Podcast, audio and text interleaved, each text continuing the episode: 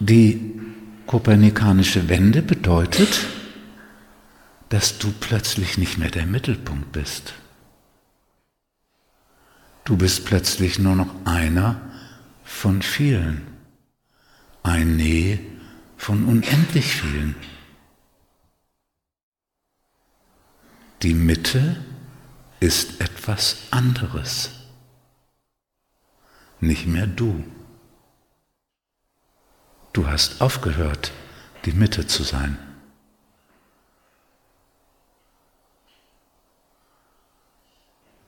Das Wichtige ist, dass plötzlich für dich die anderen nicht mehr wahrgenommen werden als welche, die um dich kreisen. In Bezug auf die du die Mitte ausmachst. Selbst Männer oder Frauen, die einen schon lange verlassen haben, mit anderen verheiratet sind, vier Kinder und zwei Enkel haben, irgendwie kreisen die immer noch um dich. Nach deiner Wahrnehmung. Alles. Und dann plötzlich hört es auf. Jetzt plötzlich bist du so zurückgetreten, dass du die Wirklichkeit siehst. Die Wirklichkeit ist, dass da ganz viele sind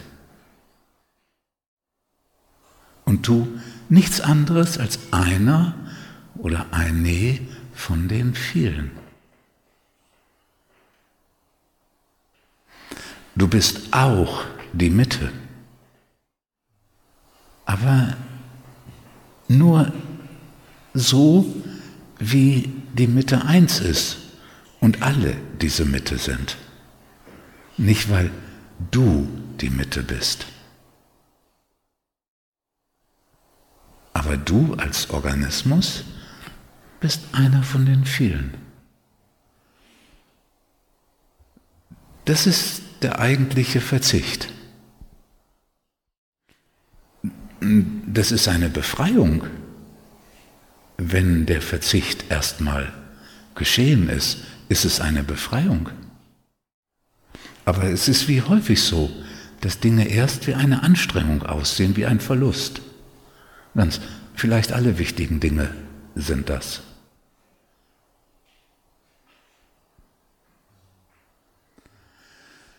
Die Seite der Selbsterhaltung, von der auch die Seite die Ich-Erhaltung ist, will davon nichts wissen. Sie will davon nichts wissen, nicht so sehr aus Bösartigkeit, natürlich aus Egoismus, weil das ist das Kennzeichen von Egoismus, sich selbst in der Mitte wahrzunehmen und die anderen um sich kreisen zu lassen. Nein, der Egoismus basiert auf Angst.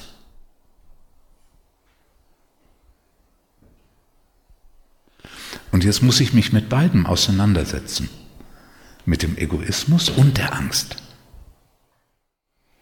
Weil Egoismus ist nicht nur Angst ist auch der Wunsch und die Tendenz der Ich-Aufblähung.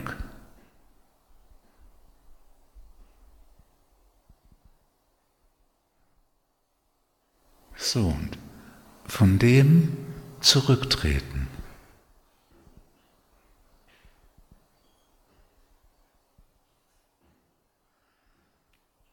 Und warum sollte man das tun?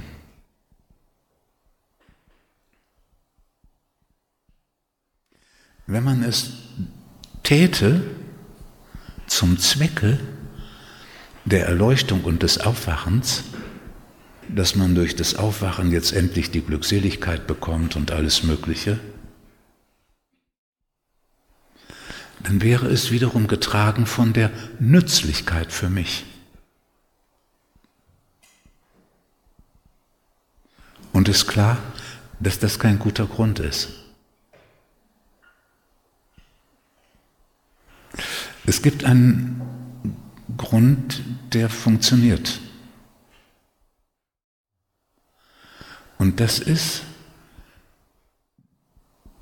die leidenschaftliche Liebe zur Wahrheit.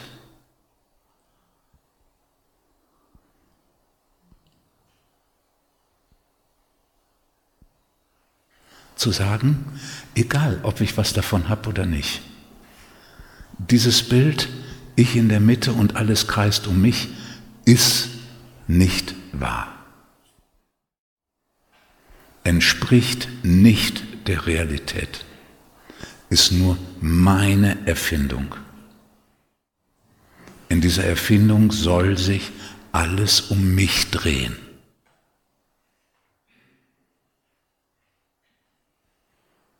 Der Wunsch nach Wahrheit, der trägt.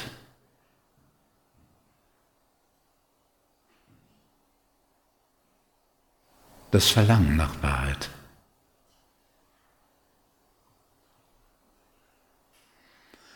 Aber dieses Verlangen nach Wahrheit hat eine bestimmte Qualität. Ist nicht einfach so, wie man ein neues Auto verlangt, wenn das alte jetzt immerzu den Geist aufgibt.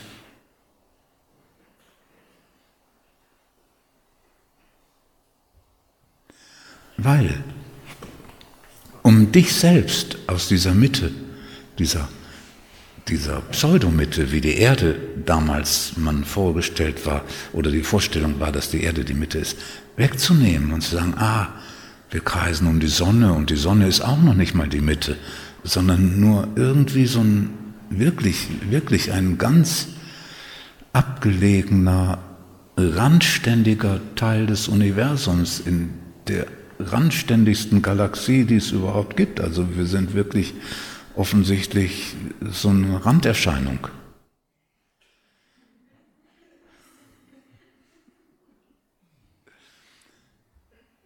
Wie kriege ich das hin, mich selbst aus dieser Mitte, aus dieser scheinbaren Mitte herauszunehmen?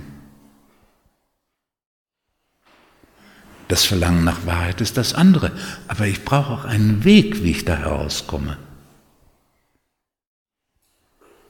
in dem die anderen wichtiger und ich unwichtiger werde.